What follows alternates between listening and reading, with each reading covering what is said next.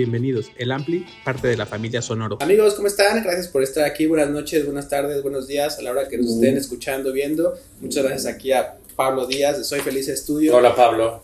Que al final, han visto ustedes que estamos grabando y haciendo todo. Aquí el señor es el que nos hace posible todo, todo este, este lugar tan cool que está. Vengan a tatuarse. Está ¿Estás listo para convertir tus mejores ideas en un negocio en línea exitoso? Te presentamos Shopify. Tal vez no lo sabías, pero nuestro podcast More Than Mamis es un negocio y lo empezamos por supuesto para desahogarnos y hablar sobre la maternidad, no para convertirnos en expertas de ventas y del e-commerce. Así que sí, necesitábamos ayuda para vender nuestro merch y poner en marcha nuestra tienda. ¿Y cómo suena con Shopify? Llegó otra venta. Shopify es la plataforma de comercio que está revolucionando millones de negocios en todo el mundo. Ya seas un emprendedor desde tu casa o desde donde sea, Shopify es la única herramienta que necesitas para iniciar, administrar y hacer crecer tu negocio sin dificultades. Con Shopify puedo gestionar pedidos, envíos y pagos desde cualquier lugar, brindándote toda la información y estadísticas de tus ventas al detalle. Regístrate para un periodo de prueba con tan solo un dólar al mes en shopify.com barra sonoro, todo en minúsculas Ve a shopify.com barra sonoro para llevar tu negocio al siguiente nivel. Shopify.com barra sonoro. El negro ya tiene señales. un flash. Tu flash que te... Que te Snoopy. Que aprovechó. Aproveché el día del reventón.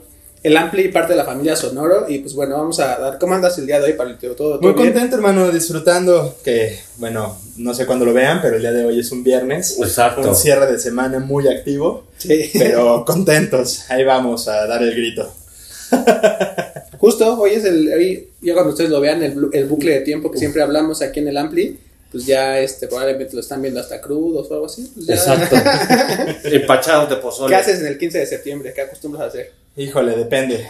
Eh, hoy, por ejemplo. Hoy, por ejemplo, me va a tocar trabajar. trabajar y trabajar. Ah, sí, pero a las 10 de la noche del grito vas a estar pues, haciendo eh, hay que estar, hay que estar sacando cosas. Esta nueva renovación de casa nos tiene activos. nos consta. Ahorita vamos a eso. Ahorita vamos a eso. Pero, pues mira, esperemos que por lo menos un pozolito alcancemos eso. Buenísimo. Oye, Pablo, cuéntanos qué onda con tu relación con los tatuajes. ¿Cómo empezaste? Ya tienes una carrera larga, ya eres una persona reconocida aquí en México. Pero ¿cómo empezaste? ¿Cuáles son tus orígenes dentro de los, del mundo de los tatuajes? Híjole, mira, yo siempre sentí bastante admiración a las personas con tatuajes de chiquito. De hecho, cuando todo el mundo veía a los Chicago Bulls amando a Jordan, yo veía a Dennis Rodman. Decía, ¿quién es ese güey con el pelo pintado? No hay tatuajes, aretes, oh, qué chido. Y pues desde ahí, digo, no solamente con esa persona, pero desde el mundo del rock, la calle, el graffiti, las patinetas, todo lo que venía en ese... El urbano. Lo que viene siendo el urbano siempre me llamó la atención, ¿no? Crecí con esa gran afinación. Sin embargo, nunca lo vi como algo que yo pudiera realizar en mi vida y mucho menos vivir de ello, ¿no? Siempre mi papá pues me dijo que era para delincuentes. cuando me hice mi primer arete me tachó de todo. Ya después me acompañó a hacerme el segundo para que no me lo estuviera haciendo yo de en el baño.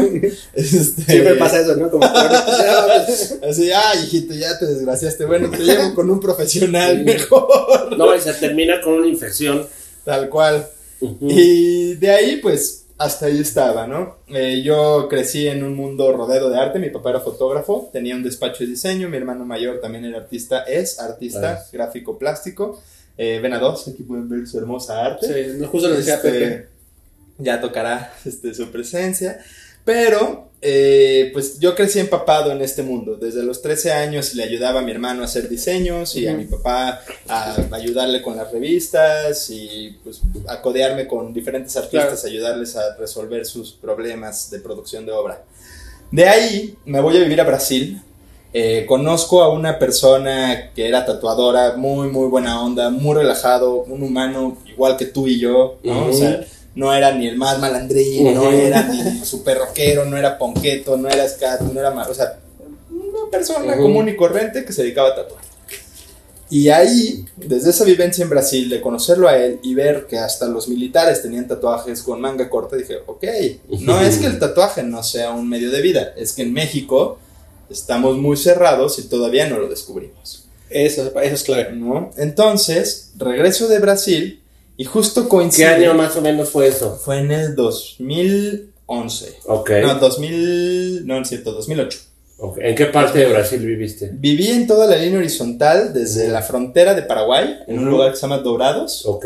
hasta la playa de Sao Paulo, que era Guarujá. Ok. ¿no? Estuve ahí como que brincando entre ciudades y pues disfrutando ahí la vida Sí, sí, sí. Pero no era tu propósito ir a aprender tatuaje. No, yo iba a no. descubrir Te la topaste vida. ahí con eso. Yo iba, a ver, yo soy de León, Guanajuato, me mudo para acá porque León me queda chiquito, agarro un intercambio que me lo hacen ahí medio chueco por medio del rotario, mi papá era muy amigo de todos y este me mandan para allá diciéndome, ok, ¿qué distrito quieres? Te dejamos escoger por privilegios. Sao Paulo. Me mandan a una parte, no sabía que Sao Paulo era un estado, yo pensaba que era solo la ciudad. Ok. Entonces me mandan a las afueras del estado de Sao Paulo a un distrito que abarcaba también el otro estado de al lado. Es como si yo hubiera dicho, quiero ir a la Ciudad de México, pero me mandaron a Hidalgo, Sí. ¿no? Que Sí, está sí. al lado de la Ciudad de México, pero en un lugar así de, de 20 mil habitantes, no, ¿qué? 200 mil habitantes eran en esa época. En 15 minutos en la bici cruzaba de punta a punta de ciudad y yo me había venido de León, Guanajuato porque se me hacía chiquito y me había hartado, ¿no? Entonces, lo que yo no sabía es que el señor Destino me mandó ahí para aprender a hacer limonadas donde no había limones Ok. y para descubrirme a mí mismo, ¿no? Para dejar de Ujú. tener tanto estímulo externo y meterme a mí y saber pues, cuál era mi objetivo de mi vida, ¿no? Ujú. Y ahí lo descubrí que fue la felicidad, ¿no? El aprender que no necesito nada para ser feliz, sobre todo nada externo para ser feliz más que ser yo mismo.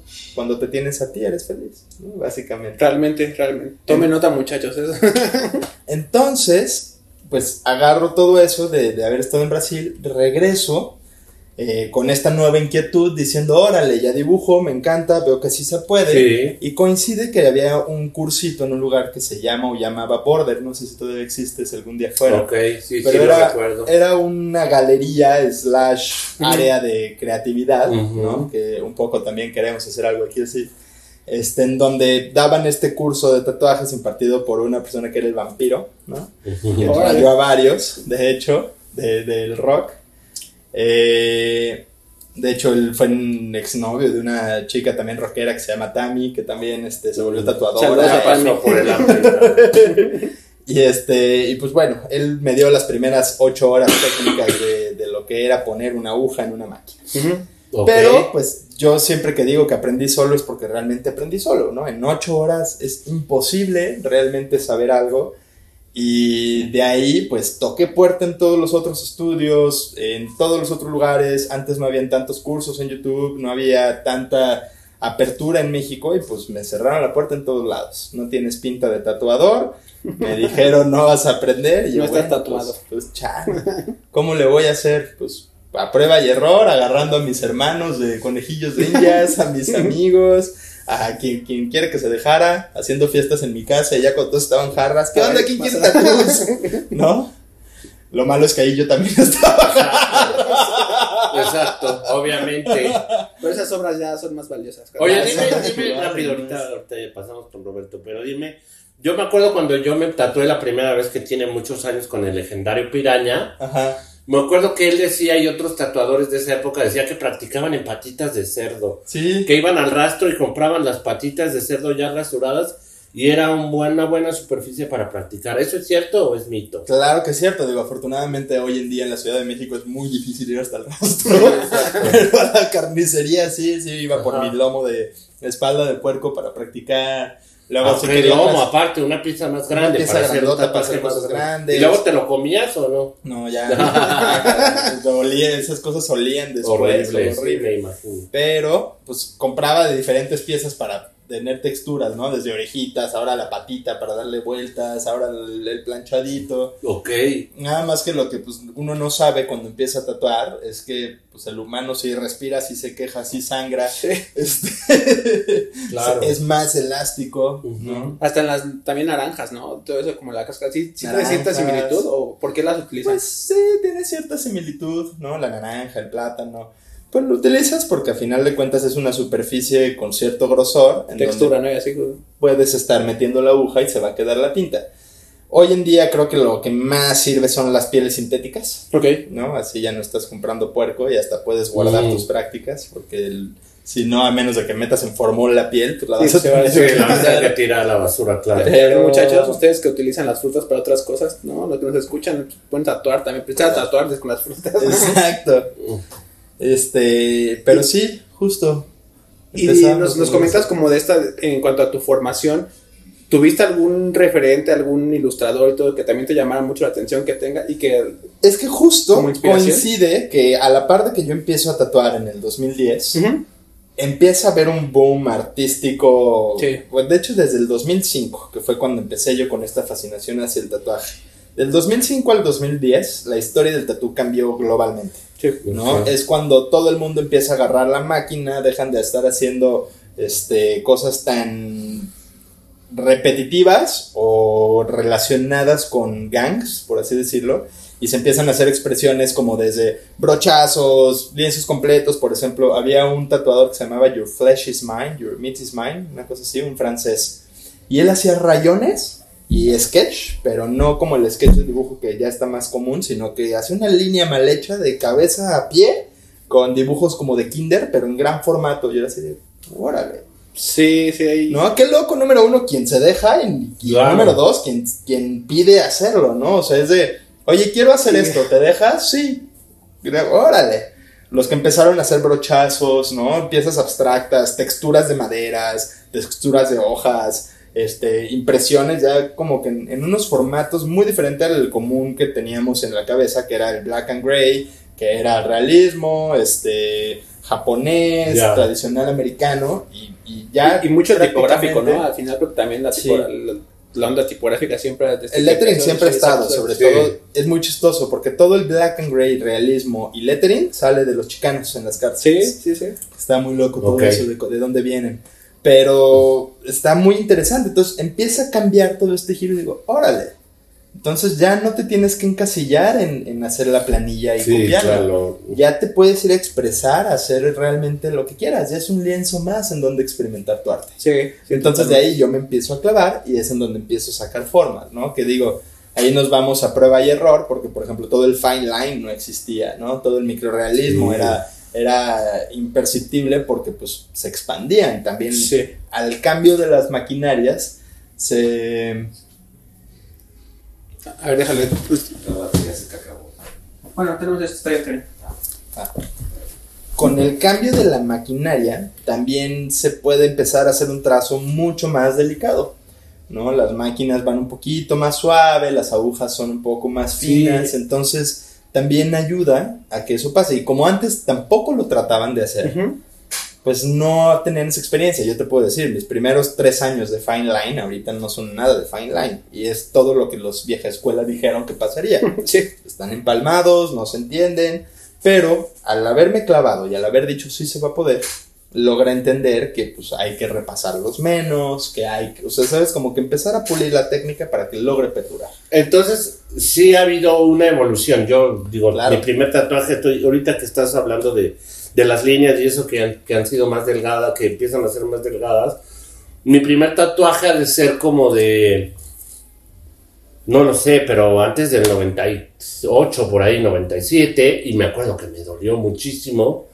Ya sabes, te ponían el parche, te salía sangre, este, te quitabas el parche y todavía había sangre, y después empecé a ver como la evolución, que sí, que duele menos, ¿no? Sí. Duele menos y el tiempo de, de- de recuperación o como se llame, de sanación del tatuaje, también es menor y las, las, los cuidados que le tienes que dar tienen que ser menos. Entonces, eso sí, ha evolucionado también. Claro, hay menos riesgo de contagio. Es que también, pues ahora también las personas aprendimos que no necesitas clavarlo hasta el hueso para que se quede, ¿no? Que antes pues había mucho ese mito. De hecho, hay muchas personas de la vieja escuela, de la vieja guardia, que le metían macizo, ¿no? Y si no sangrabas, no se quedaba. Entonces, de hecho, por eso ves varios tatuajes reventados, ¿no?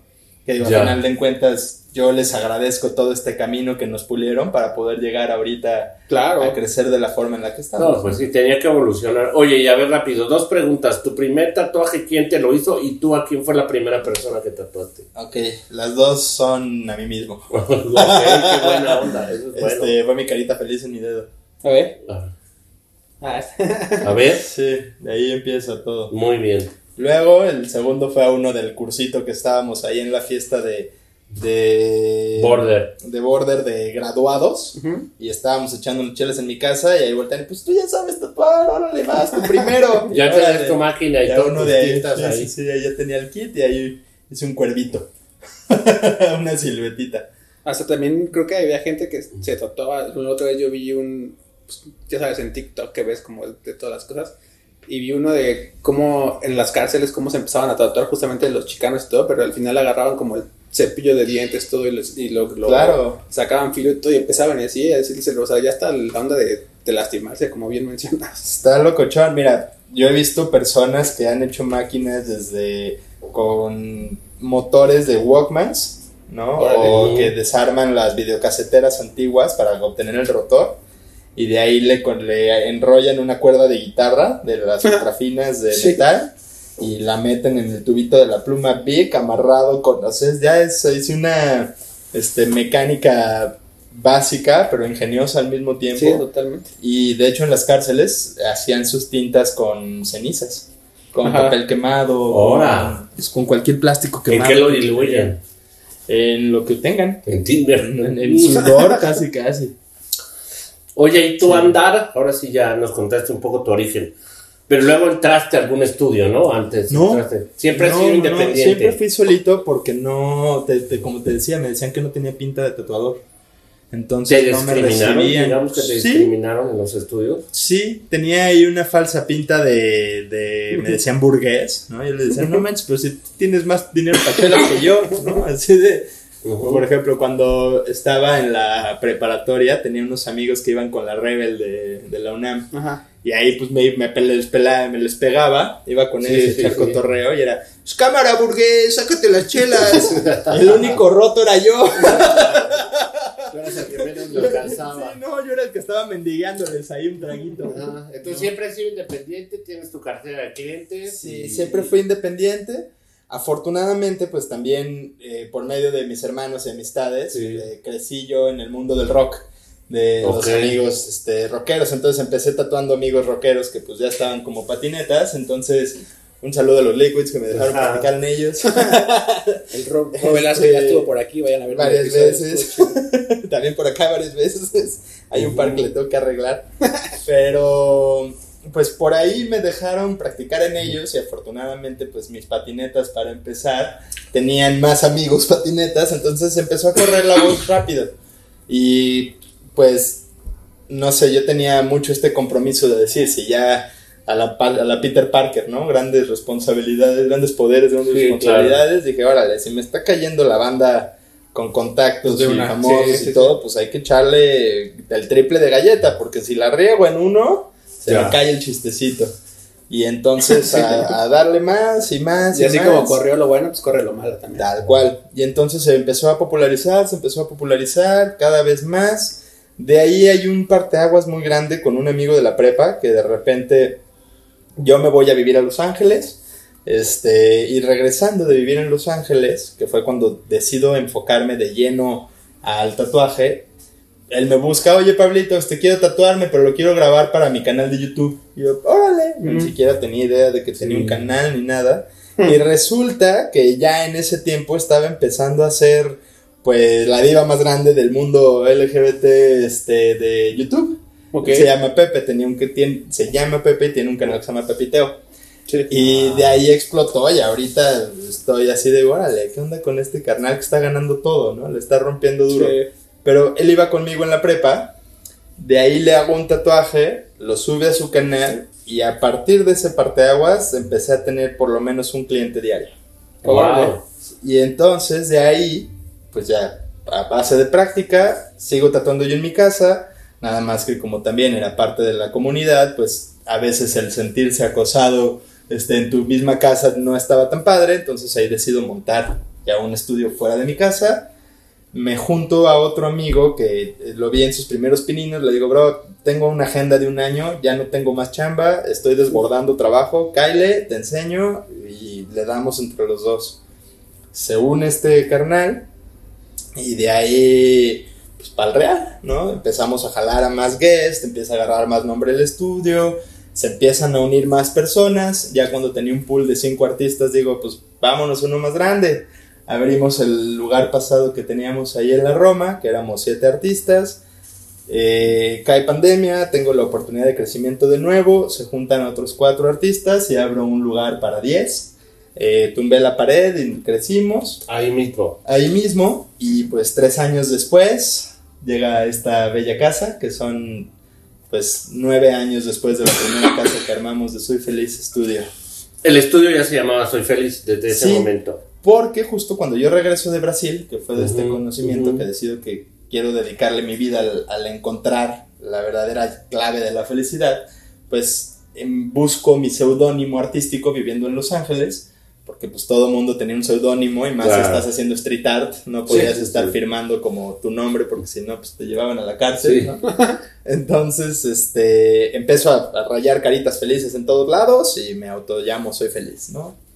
Buenísimo. Sí. Y allá en, en Los Ángeles, eh, ¿qué crees que sea lo, la un... Pues no quiero llamarlo como diferencia, pero al final sí tenemos ciertas... O sea, como que la información nos llega un poco después aquí en México, ¿no? A lo mejor tú tuviste mucha chance de empaparte de cosas allá, de corrientes artísticas y todo esto.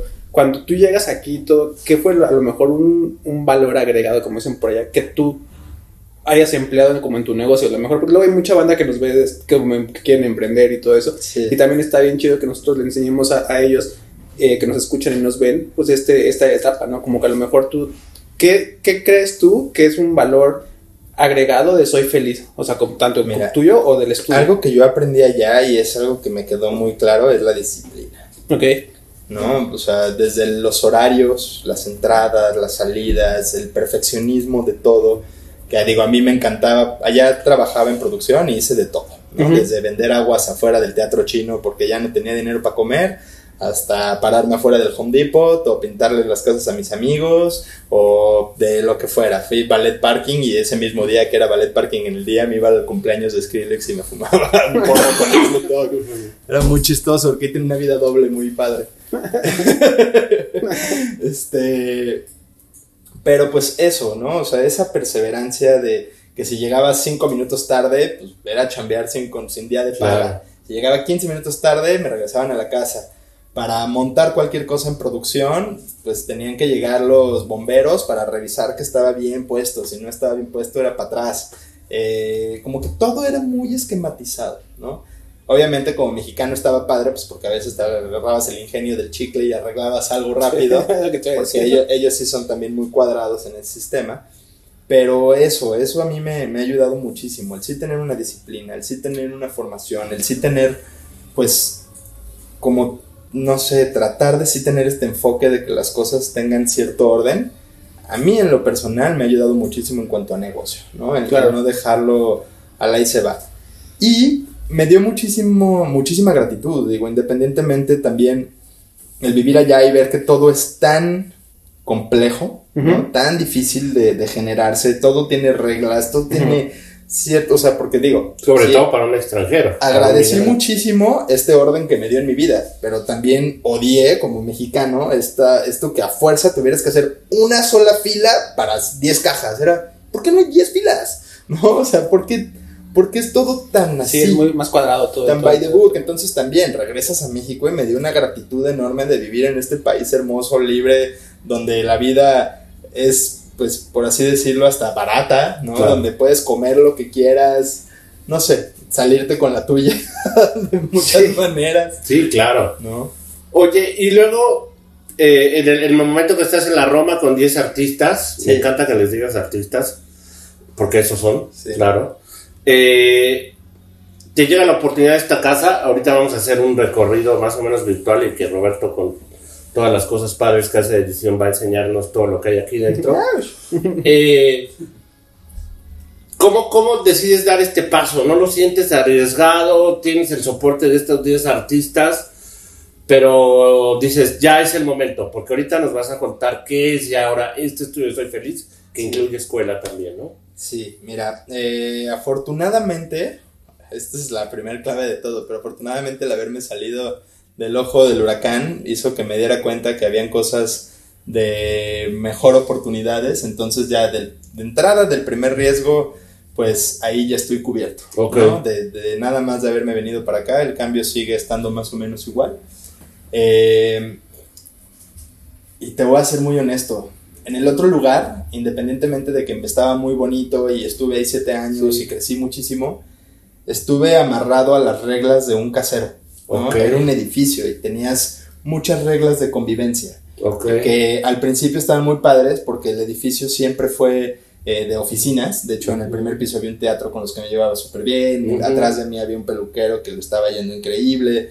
Pero como que había esta energía de una persona que de repente decidió vivir ahí, que me tenía bloqueado. No me dejaba trabajar temprano, no me dejaba trabajar tarde, todo era una molestia, al grado de que pues yo sentía que me estaba corriendo desde el día uno. Ok. Efectivamente me estaba Te- te corriendo. estaba corriendo. ¿no? Porque pues le- el día que entró y vio el espacio y cómo lo remodelé y mi inversión, dijo, órale, pues de aquí soy. Me quiso clavar colmillo, lo hizo mucho tiempo. Desafortunadamente ahí fue la primera lección que decías de, de emprendimiento. Si no hay papel firmado, no hagas nada. Claro. Sí. Ese Claro. fue el primer colmillo que me clavaron. Claro.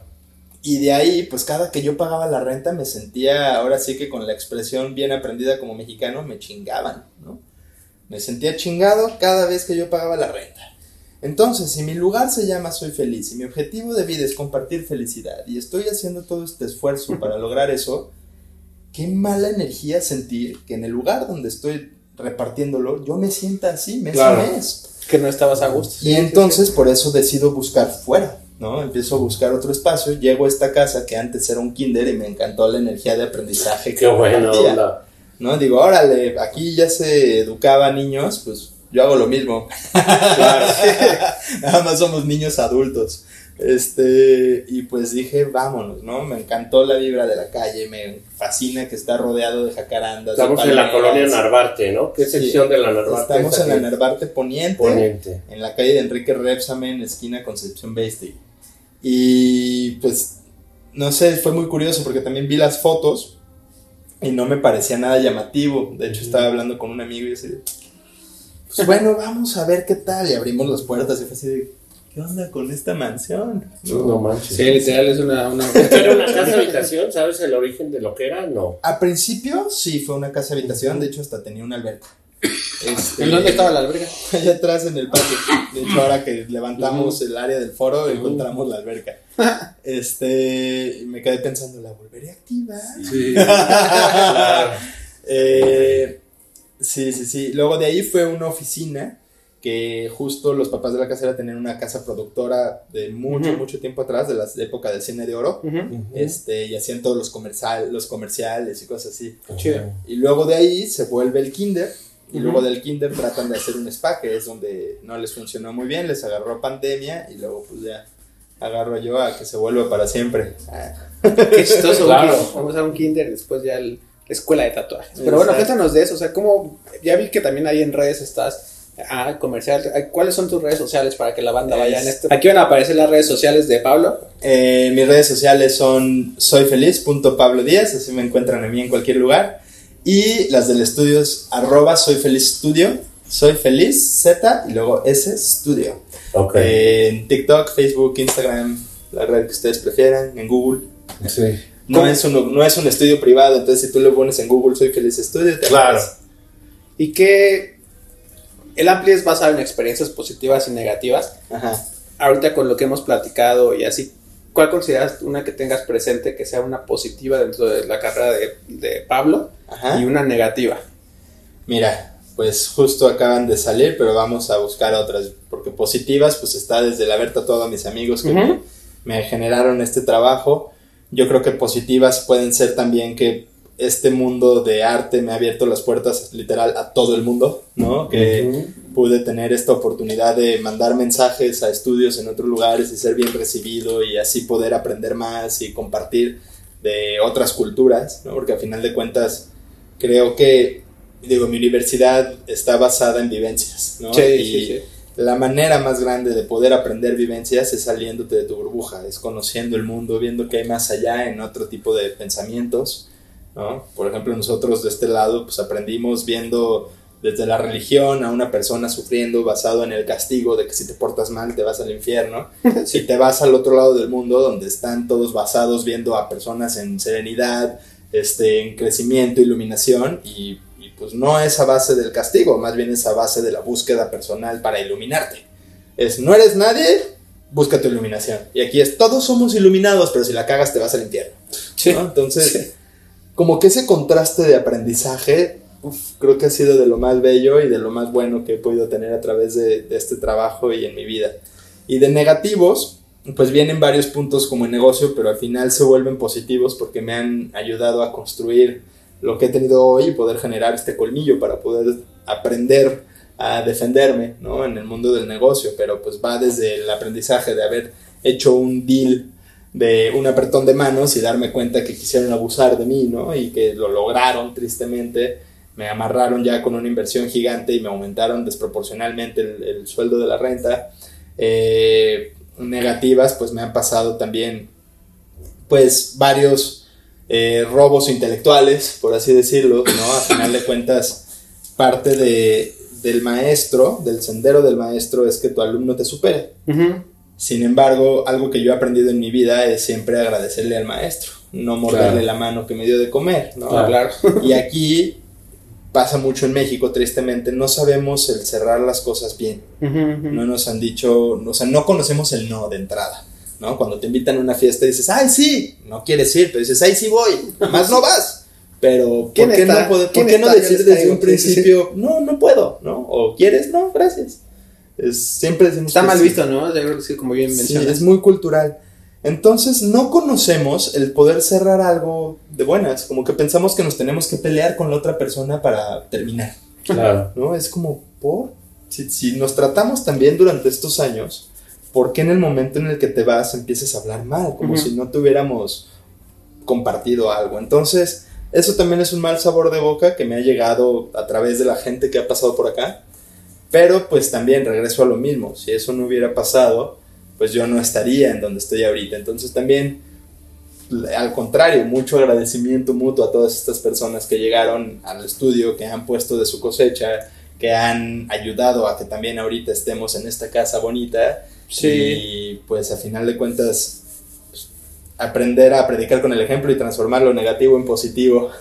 Fíjate que es, es bien interesante lo que dices porque hace poco eh, tuve una plática, igual para aquí, pero no sé si ya vaya a salir o no, pero bueno, es Pato Machete y me decía que al final la, que él no lo veía como una experiencia negativa, sino que más bien él, en lugar de decir algo, lo ve como aprendizaje. Y creo que Sí. tú también haces como mucha sinergia con esto, porque al final, pues sí, ya, ya aprendiste y todo, pero pues no, no lo vas a, a poner como, pues no, pues la cagué, ¿no? Pues al final, pues tuviste ahí un, un bachecito y lo que, lo que sea, pero pues como bien ahorita acabas de mencionar, pues de eso ve lo que tienes ahorita, ¿no? Y al final Sí. está más chido. Y yo digo que también, pues algo debí de haber hecho, ¿no? Para, para que eso me llegara. Claro. ¿no? O sea, tampoco puedo decir solo les di y fui el grafo. O sea, digo, Sí, no, no, si hubiera sido de esa manera, pues aquí seguirían las otras personas, ¿no? Sin embargo, lo único que a mí sí me, pues medio me lastimaba esa parte, ¿no? Fue, fue como un duelo de, de, órale, pensé que éramos amigos, ¿no? Es que es eso, ¿no? Que, se vuelve como una ruptura de, ah, chale. ¿no? Claro. A mí me hubiera gustado conservar tu amistad. Pues sí, pues sí, al final. Para que no andes haciendo negocios con amigos. ¿Eh? Sí, o para que no hagan amigos a sus negociantes, porque eso también pasó. Oye, ¿no? ahorita es una hablaste. espera, espera, eso es una tremenda lección de emprendimiento. Claro. Ahorita hablaste de eh, maestro y alumno. Aquí en Soy Feliz hay una escuela de tatuadores. Así es. Ahorita, bueno, es obvio que... eh, ¿cómo, cómo, perdón, cómo seleccionas tú a los chicos o chiques o chicas que vienen y quieren? O sea, puede venir cualquiera, pero si no tienes habilidad, ¿cómo lo puedes detectar? O Sí. cualquiera entra y hace una primera prueba y le dices, oye, sí sirves para esto, oye, no sirves para esto. Justo por eso estoy ahorita siendo meticuloso en la generación de las este, etapas. Ok. Estoy abriendo tres cursos, uno de introducción, otro de principiantes y otro de intermedios. Ok. ¿no? Antes yo lo que hacía, bueno, he dado nada más un curso abierto, que ahí también aprendí mucho a poder seleccionar porque tenía desde personas que llevaban cinco tatuajes o personas que llevaban cinco años y no por eso el de cinco años era mejor que el de cinco tatuajes, Sí, ¿no? era una locura. Pero también aprendí un poquito a ver cómo catalogarlos. Y afortunadamente, pues han pasado por aquí más de 30 artistas de los cuales he aprendido y he tenido aprendices y les he enseñado, ¿no? Entonces, ¿cómo le hacía antes? Eh, Llegaba alguien con muchísimas ganas de aprender y a mí como me cerraron la puerta, yo quería abrirla. Claro. Veía que había talento, veía si había, eh, ¿cómo se puede decir? Como estas ganas de aprender, porque ahí luego ves talento, pero no ves ganas, ¿no? Sí, claro. O sea, no ves que perseveran, no ves que le, le buscan, ¿no? No ves esta insistencia que, Claro. que necesitas.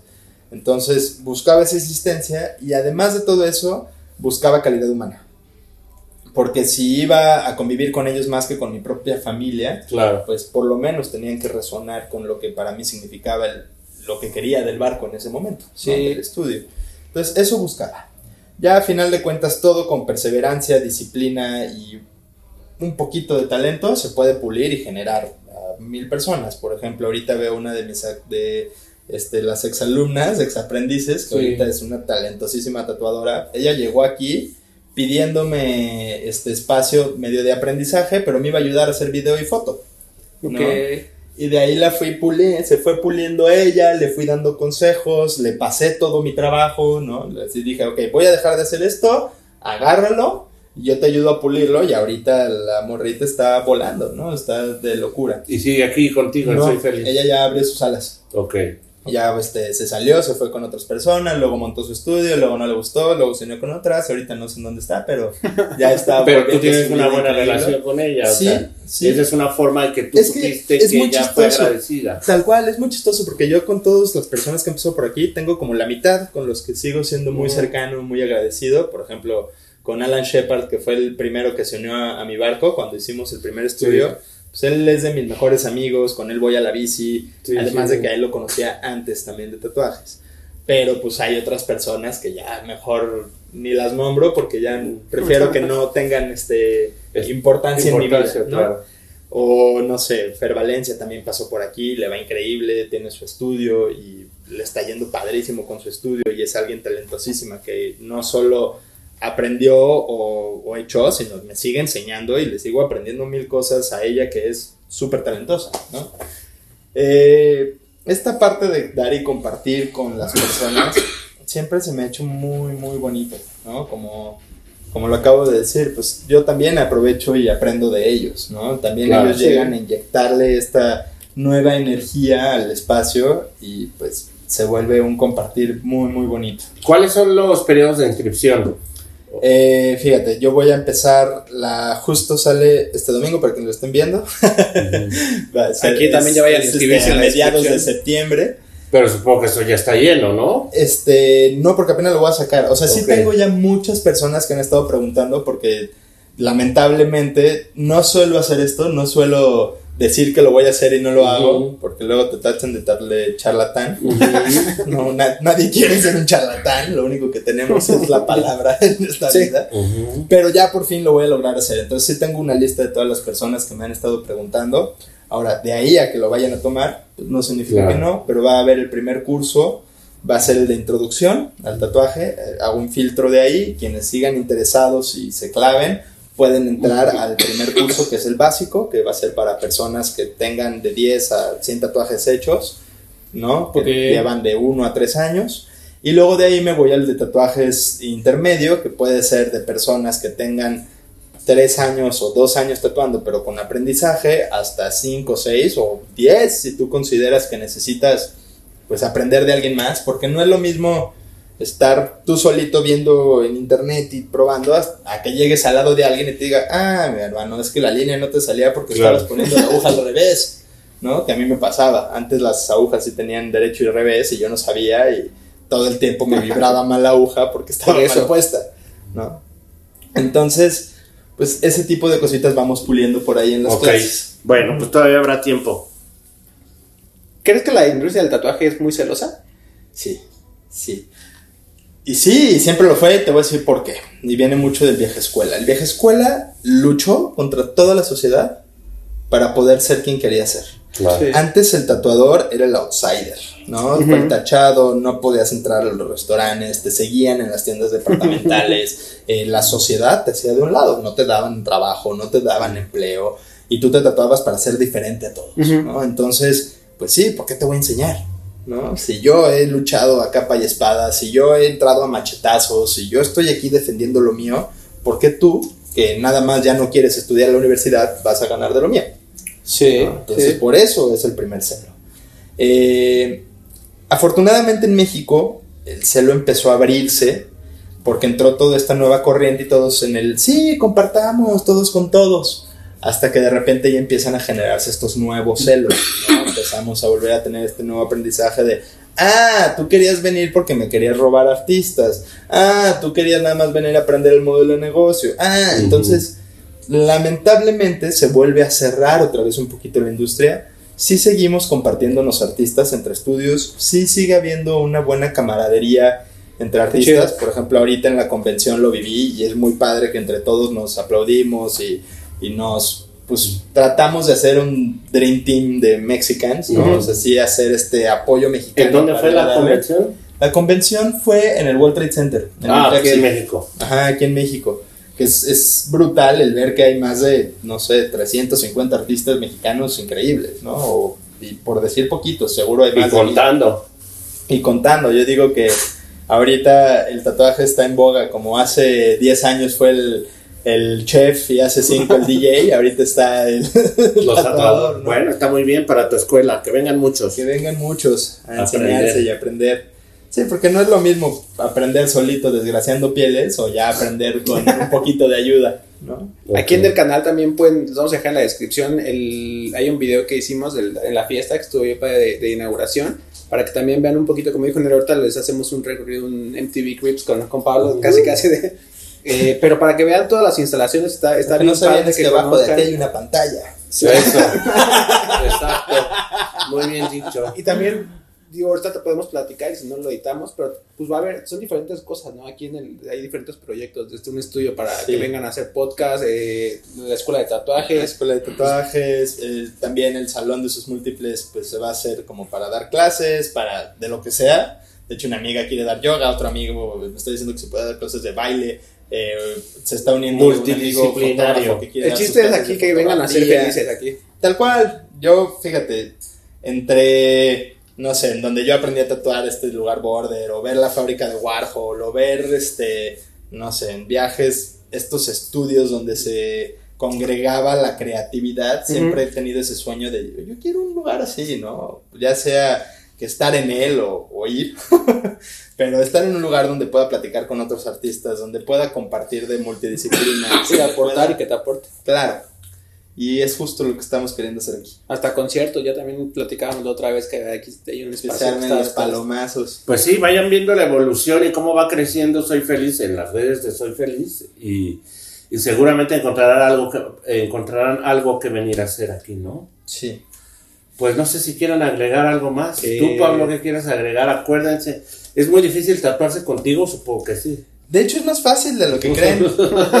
Solamente es hacer una cita. Exacto, porque luego dicen, no, es, es- es el dueño del estudio y Ya no controla tiene 15 tiempo. artistas y ser seguro nada más tatúa Pero- a Alejandra Guzmán. y- Alejandra Guzmán, si ves esto, estaría padre tatuarte. Exacto, Alejandra Guzmán. Aquí experiencia. Oye, hablando de eso, ¿a quién, ¿a quién te gustaría tatuar? Así de un que te guste mucho en cuanto a la música. ¿Qué escucha Pablo Díaz ya para terminar? Que escuche Pablo Cuando Díaz. Pablo Díaz es melómano, escucha Eso. de todo. No, no puedo escuchar una cosa nada más. Puedo estar escuchando un día eh, desde electrónica, en techno, house, eh, drum and bass, o irme de repente a escuchar salsa, cumbia. Eh, otro día, yo soy rockero y rapero, lo que más me gusta siempre ha sido el rock.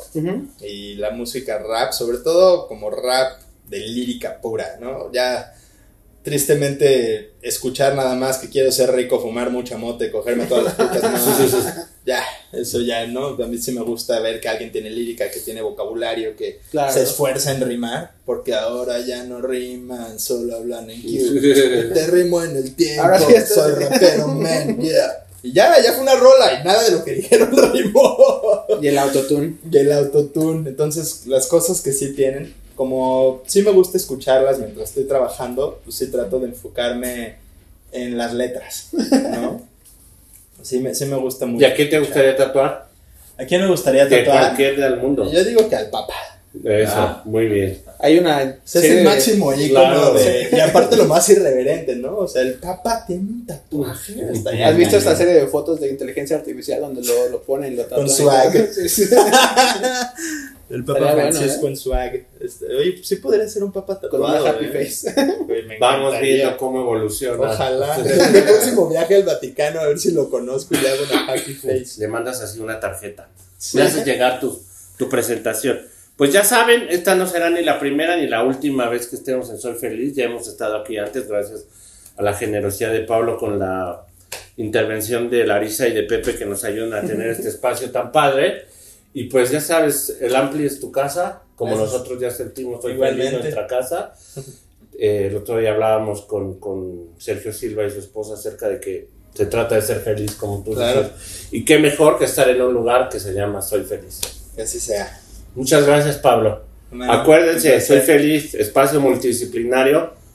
Centrado ahorita un poco en los tatuajes, pero van a ir viendo todo lo que se hace aquí. Aquí en el link le dejamos Paso. todas las ligas para que vayan, hagan sus citas, vean el trabajo que hacen aquí, que también está bien, bien chido. Y gracias por vernos, escucharnos, nos vemos a la próxima. Nos vemos en la próxima. Sean felices. Sean muy Importante. felices. Bye. Gracias.